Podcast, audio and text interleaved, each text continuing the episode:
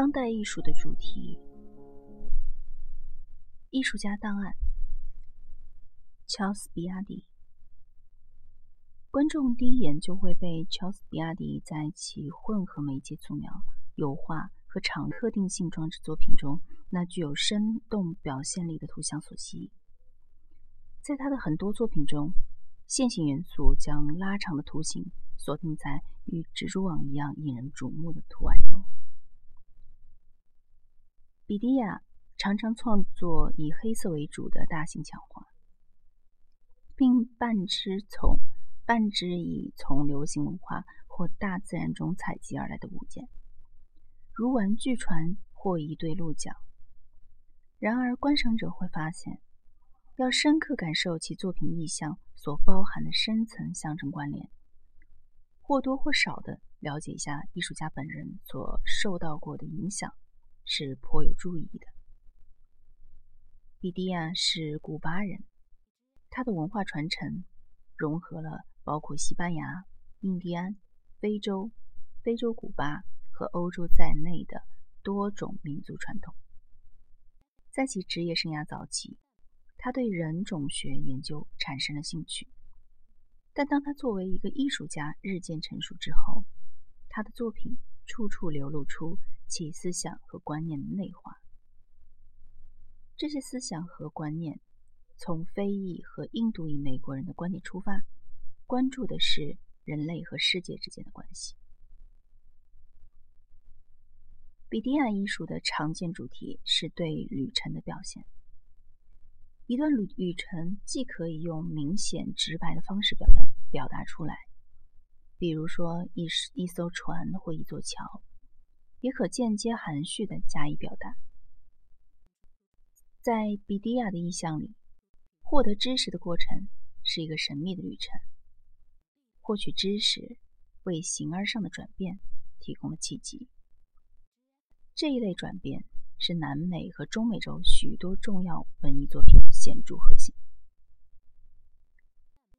无论对比迪亚的艺术，还是对他自身生活经历来讲，精神旅程或重大转化的过程都是至关重要的。自一九七零年代开始，还是一位哈瓦那少年的比亚迪比迪亚，就常跟随着其母拜访一位信奉帕洛蒙特教的牧师。帕洛蒙特教是十八和十九世纪由黑奴从中非带到加勒比地区的宗教信仰。作为一种宗教，帕洛蒙特教宣称人类世界和动物世界之间有着神秘的联系。这一信仰的名称意为“神圣森林中的树”。因为中非的典型刚果宗教强调以叫做辛比的特殊精灵或者圣人以及祖先巴库为中心。人们相信精灵和祖先生活在城市之外的森林里。自从八十年代初被灌输了帕洛蒙特教义之后，比迪亚的大部分艺术作品都用来表现透过帕洛蒙特信仰系统而观察到的现实。他频频在意象中融入语言，为的是突出一些具体问题，比如生命的脆弱。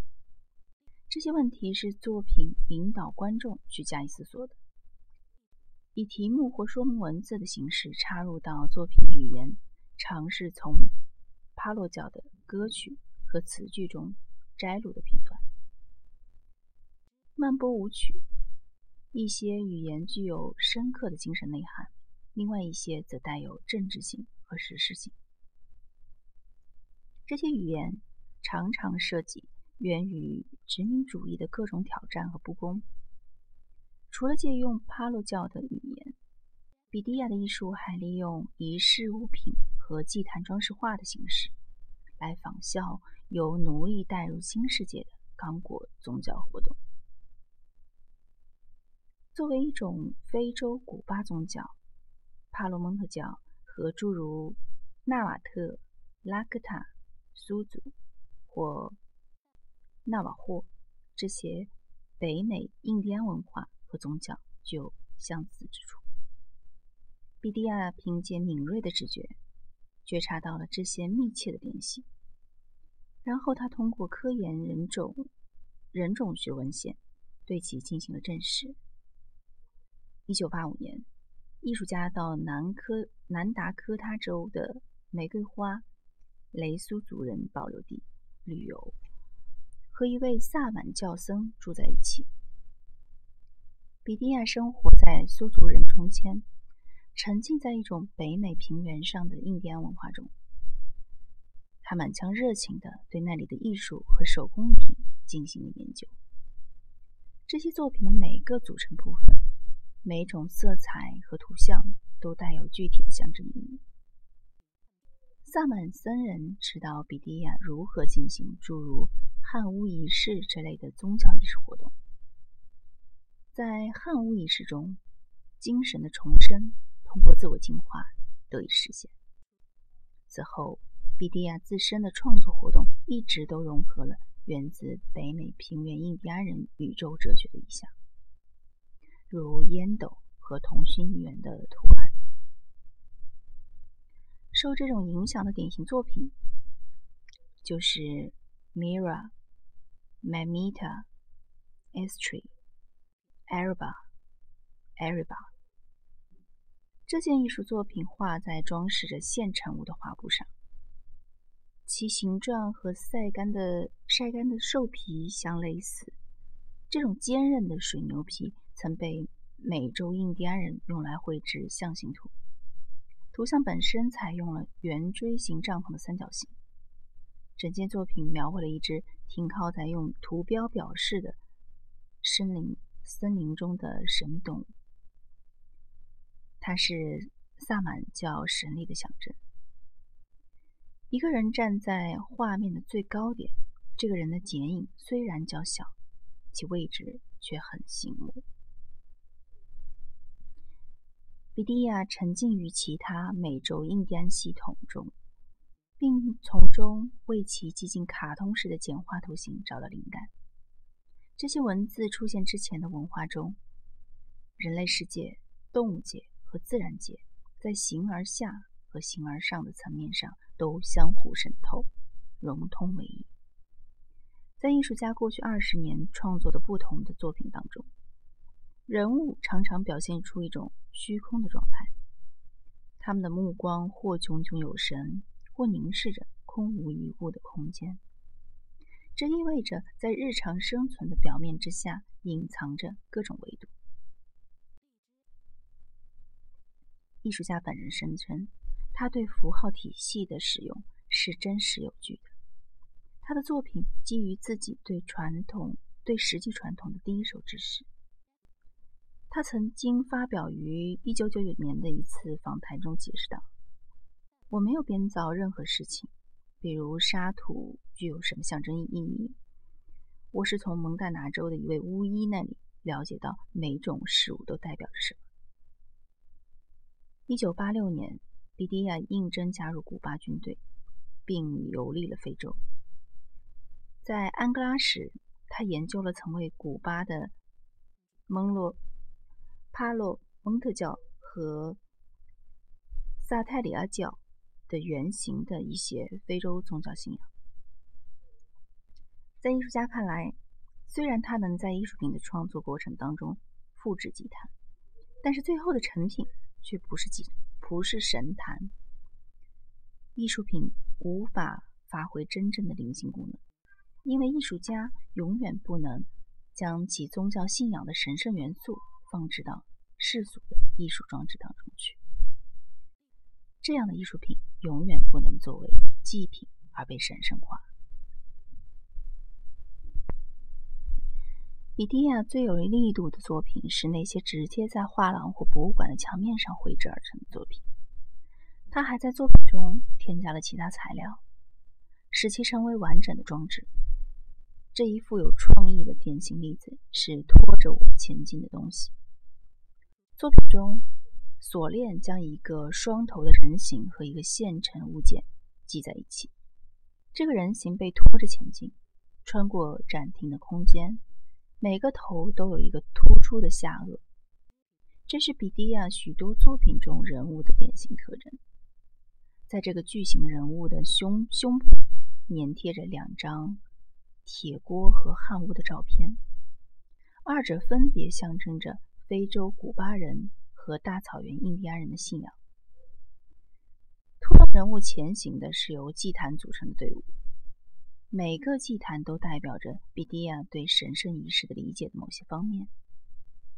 最前面，一个小型公牛模型依靠着双拐慢慢前进，这只动物正正在精神的旅途上。公牛象征着跨越边界、寻求知识的力量。这样的探索是艺术家的所有实践活动以及艺术表现的主要目标。整件作品还收藏了可能会将观众引向顿悟之路的、具有辟邪和护身符作用的图像和物件。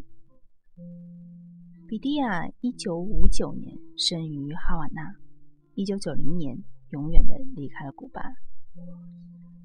他在墨西哥度过三年后，三年时光后，于一九九三年移居美国的迈迈阿密。选择这这座城市，是因为它与西班牙文化的密切关系。艺术家档案：比尔·维奥拉。无论是面对比尔·维奥拉的录像作品或视频声音装置，还是置身于其作品之中，大多数观众都会惊讶的目瞪口呆。我们在千禧年五天使当中看到，在夜晚的池水当中上升和下沉的人物形象。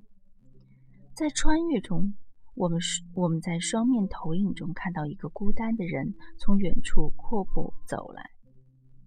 走近后，他停了下来，然后在悬挂式屏幕的一面，不断升起的火焰将他包围，同时在屏幕另一面。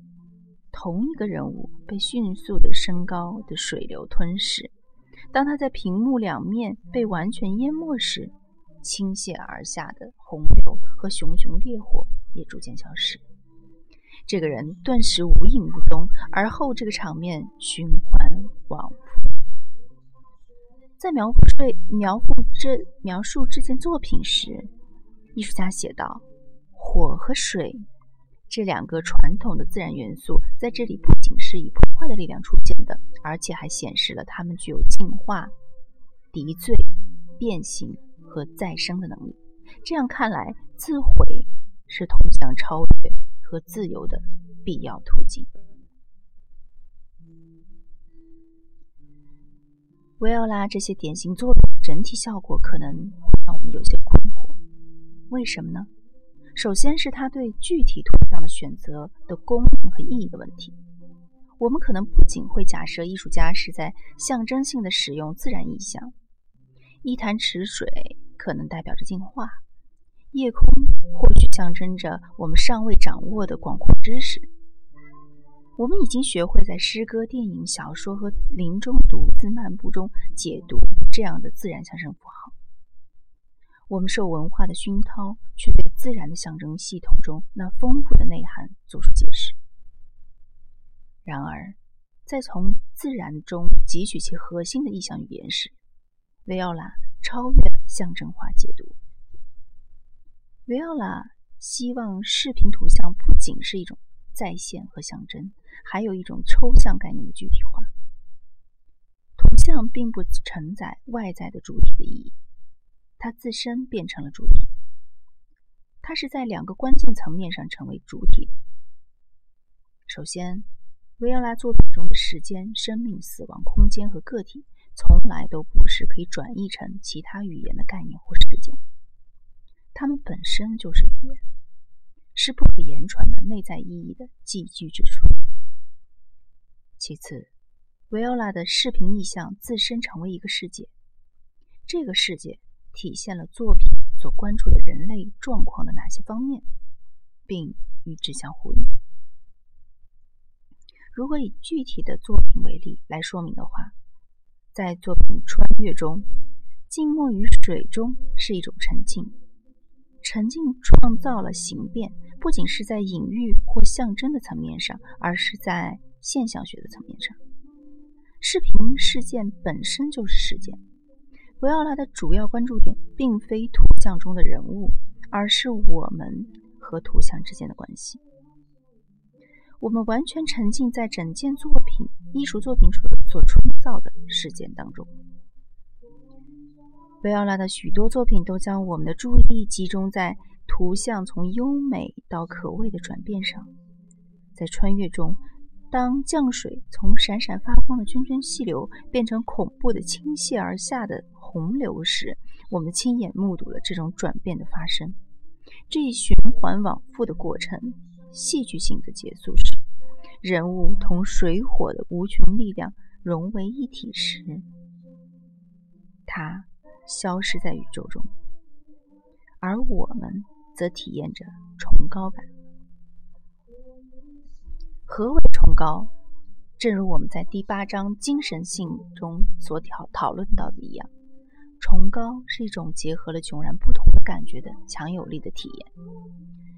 新西亚·弗利兰在详细分析比尔·维奥拉的几个典型视频作品当中时，用到了这个词。正如他所解释的那样，崇高是压倒一切、势不可挡，能以其庞大的规模和巨大的力量横扫一切所向披靡的东西。美丽是光滑柔软的，而崇高则是粗粗糙不平的。狂暴的海面和崎岖的山脉都是崇高的典型例子。放慢时间是维奥拉的许多录像和装置作品中标志性的手法。为了让我们的思维如同感官知觉保持一致，维奥拉将事件的持续时间延长。除了放慢时间之外，在维奥拉的系列作品中还有一些加快时间的例子。他对探索人类感知极限的兴趣是显而易见的。看到和听到被放慢的连续的图像和声音时，比如海浪，我们有时间去。赞叹和思考此时此刻正在感受的事物，这种缓慢而集中的思考方式，成为观赏者的一种精神操练。水把我们注意力集中在我们和水的关系上，这种关系是现实的一个方面，而我们观看水的过程当中，水和我们在时间的流逝中成为一体。对这种结合的感悟，为我们提供了理解我们和整个现实之间的统一的捷径。我们的心智随着思维半径的不断扩大而得以拓展。至少，我们相信维奥拉的作品的目标是实现观众与视频声音画廊意义和现实之间的紧密联系。维奥拉，请提提醒我们去思考意义的。超验层面，这让我们颇为困惑，因为在当代艺术界，对鲜明的精神关联的探索相对比较少见。在西方现代主义的鼎盛时期，对精神境界不加批判的信奉已经不再盛行。二十世纪晚期，当宏大叙事土崩瓦解之时，随之而来的是对精神境界的进一步脱离。艺术史艺术史学家詹姆斯·埃尔金斯曾写道：“如今不从任何讽刺或批判性立场上去发出发，去赞美、创造赞美、表现或探索宗教或精神性严肃视觉艺术，是多么困难和少见的。”通过提供数据和观察模型，从科学、经济和政治方面。来理解自然，这并不是维奥拉的创作目标。维奥拉又使我们将世俗的思维模式放置一边，并接受冥想式精神境界的新范式。他的作品体现了宗教、文学、哲学和文和自然科学中的广泛知识。尽管这些知识是经过折中处理的，维奥拉还从个人生活经历中汲取素材。比如童年时险些溺死的经历，他的创造目标并不在于推动完美社会的实现，而是致力于个人的自我完善。维奥拉的作品让人尤为困惑的一个方面，就是他试图在较短的时间内把观众引入一个冥想状态当中去。在对生命的永恒之谜凝神沉思时，他们既置身于自身之内，同时又置身置身于自身之外。这一冥想过程是在艺术博物馆拥挤的城市空间内完成的。我们可以在很多作品中感受到以上描述的效果：视频和声音装置作品《十字圣约翰之房间》。包括一间黑暗的画廊和投射在墙面整整面墙上的表现遥远山峰的影像视频，狂风怒吼的声音布满展廊内部，投射在墙上的群山不停晃动。画廊中央有一个黑色的小隔间，隔间的高度略低于一个成年人。16世纪的基督教神秘主义者十字圣约翰的宗教审判之后被关押起来。而这个房间就是根据历史上记载的圣约翰囚禁室的尺寸建造的。画廊参观者必须弯腰才能透过窗户窥见隔间的内部。在被囚禁的九个月内，圣约翰只有接受酷刑折磨的时候才能被放出来。他在单独关押的期间，创作了一行行令人心醉神迷的梦幻般的诗句。在维奥拉的这种纸当中。观众在窗边听见诗歌选段被用西班牙语以细若游丝的声音低声朗读出来。这些诗包含飞越群山峻岭的幻象。狭窄的隔间内有一张写字台，写字台上一座山的更小的影像被投射在小型显示器上。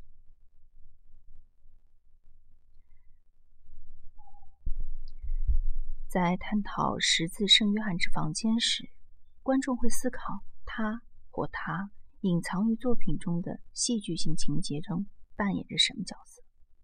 目击者，甚至可能是施行者。观众是否还有可能成为圣约翰？昏暗的画廊将我们彼此隔离，使我们每个人都成为独自冥想的圣人。显示器上的小山是牢房中的一抹宁静。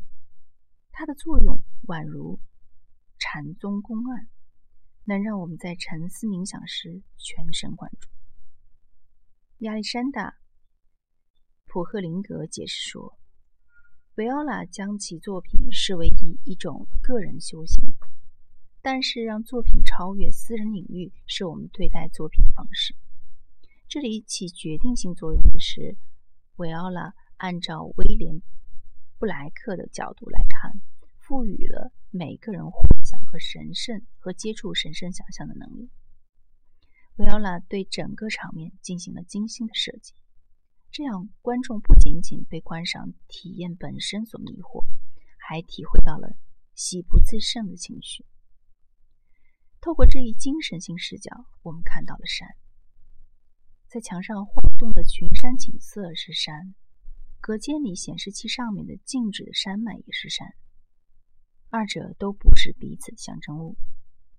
山不是逃避或忍耐的象征，山就是山，实存即为存在。考虑到维奥拉作品当中的精神性内涵，另一个有趣的方面就是作品对录像这一和电视密切相关的媒介的依赖。录像可能是所有当代媒介当中最商业化。对维奥拉来说，时间是录像的基本元素。录像中的时间流逝和现实里发生的持续不断的动态变化相对应，这样形式和内容就天衣无缝的融合为一体。维奥拉分析了媒介和主题的关系。最重要的是，我们对自己终将一死的意识。决定了人类的本质。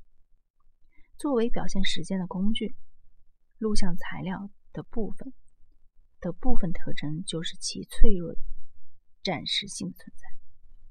图像层出不穷，它们被创造出来，它们存在着，然后弹指一挥间，它们消失的无影无踪。